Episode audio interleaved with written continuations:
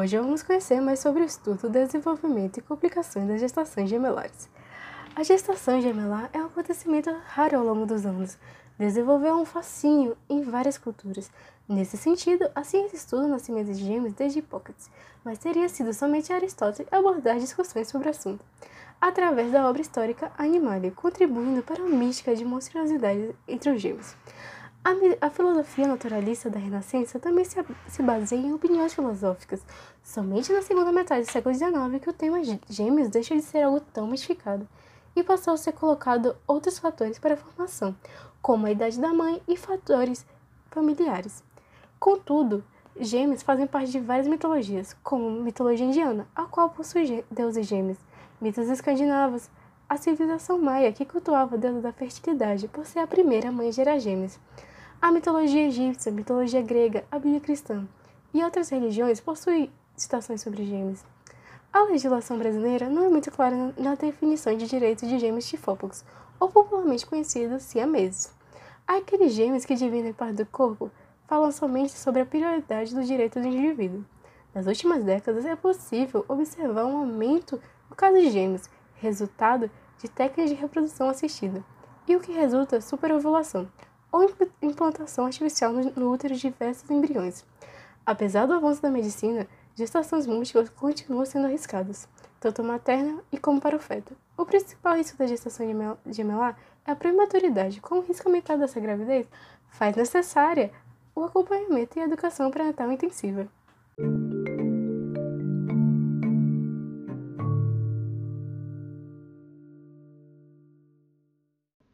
Gestação gemelar pode dar origem a gêmeos univitelinos ou bivitelinos. Os univitelinos também são chamados de monozigóticos porque se originam de um zigoto devido à poliembrionia. Poliembrionia é quando se tem vários embriões a partir do mesmo zigoto. Os gêmeos bivitelinos também podem ser chamados de dizigóticos porque eles se originam de dois zigotos devido à poliovulação. Poliovulação é quando uma mulher libera mais de um ovócito. E como se dá a formação de cada um? Vamos começar explicando o início da gestação. Após a fecundação, o zigoto começa a sofrer várias clivagens, aumentando o número de células, mas sem aumentar o tamanho, porque são mitoses incompletas, formando então a mórula. No final desse estágio, a mórula sofre uma compactação, permitindo a formação de dois tipos de células diferenciadas no blastocisto, que é o próximo estágio. A camada mais externa de células é conhecida como trofoblasto e a mais interna como embrioblasto. Esse embrioblasto formará o embrião e os anexos embrionários. São nessas fases iniciais que podemos ter a formação dos gêmeos univitelinos. Cerca de 70% se origina quando o embrioblasto se divide em dois, o que propicia a formação de gêmeos com dois âmnios, um córion e uma placenta, ou com um âmnio, um córion e uma placenta mas existe a possibilidade de cada um ter a sua placenta.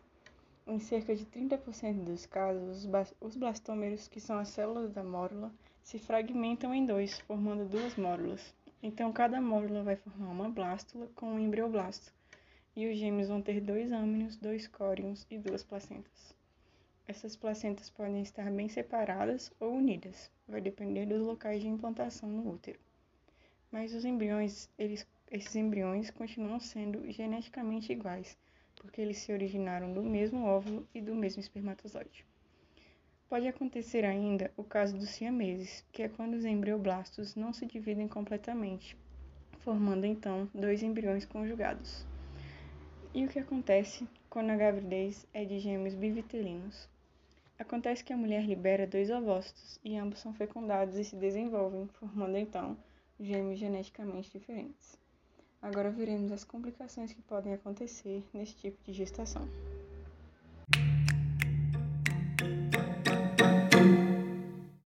A gestação gemelar é considerada uma gestação de risco, pois além das complicações específicas dessa gestação, podem ocorrer as complicações que acometem todos os tipos gestacionais. Durante uma gravidez de gêmeos, as complicações acometem principalmente as gestações onde os gêmeos são oriundos de uma fecundação em um único óvulo e que compartilham de uma única placenta, ou seja, uma gestação monozigótica monocoriônica. Uma complicação comum, onde se deve levar em conta questões bioéticas, são gestações discordantes para malformações estruturais fetais, ou seja, onde um dos fetos possui malformação. Nesse caso, apenas se o feto mal desenvolvido apresentar risco de vida para o feto normal, uma autorização judicial para a retirada do feto mal formado pode ser pleitada. Nos demais casos, deve-se adotar uma conduta expectante, atentando-se para a possibilidade de polidrâmio, ou seja, excesso de líquido amniótico, e para o risco de parto prematuro. A síndrome da transfusão feto-fetal é uma complicação exclusiva de gestações monocoriônicas. Essa complicação resulta em um desequilíbrio do fluxo sanguíneo na circulação placentária, onde, por meio de anastomoses arteriovenosas, um dos fetos tem seu fluxo sanguíneo desviado para o outro. É o que chamamos de feto doador e feto receptor, onde o feto doador desenvolve oligodrâmio, ou seja, diminuição no líquido amniótico, enquanto o feto receptor desenvolve polidrâmio, excesso de líquido amniótico. Nesse caso, quando adotada uma conduta expectante, ou seja, optar pela não retirada do feto, a sobrevida do feto doador é de apenas 10%. A síndrome da transfusão feto-fetal pode resultar em hipotensão aguda do gêmeo remanescente, com risco de sequelas neurológicas e até mesmo óbito. Em gestações de coriônicas, ou seja, gestações monozigóticas onde cada gêmeo possui sua placenta, a síndrome da transfusão feto-fetal não ocorre.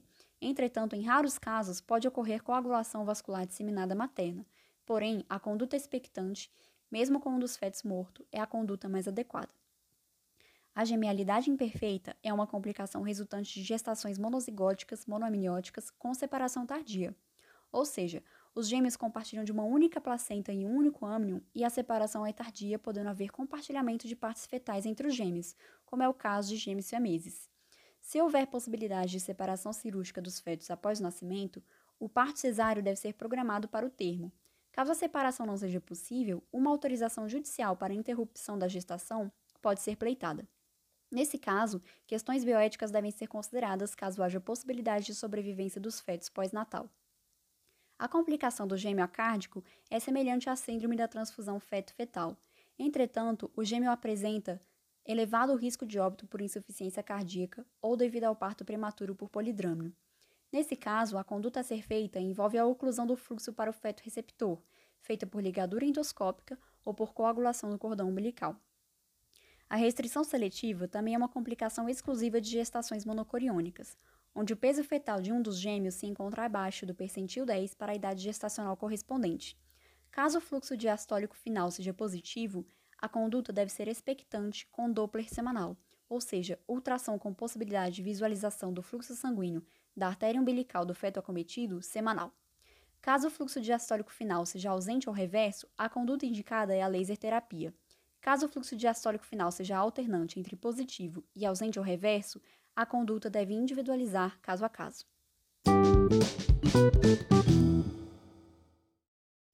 A gravidez de gêmeos geralmente é algo que traz muita alegria para os pais. Porém, a gestante deve atentar-se para alguns cuidados que devem ser tomados. Afinal, os riscos de haver aborto instantâneo, parto prematuro, desenvolver diabetes gestacional, entre outros, são maiores. Além disso, a gestante deve se preparar para uma cesariana, afinal, a gestação gemelar é uma gestação de risco. Por isso, é importante que a gestante não perca nenhuma consulta pré-natal, permitindo que os gêmeos estejam em constante monitoramento. Também é importante se preparar para o desconforto dobrado, como enjoos matinais mais intensos e maior ganho de peso, além de dificuldades para dormir, prisão de ventre e muito cansaço. Para garantir uma gravidez segura, a gestante deve caprichar na alimentação, se atentando para a quantidade de calorias que os fetos precisam, o que também depende das características físicas, clínicas e metabólicas da mãe. Também é importante praticar exercícios físicos moderados, como yoga ou pilates, por exemplo, sempre se atentando para os desconfortos que podem ser gerados. O meu nome é Camila e junto a Larissa e a Letícia, esse foi o nosso podcast sobre gestações gemelares. Obrigada!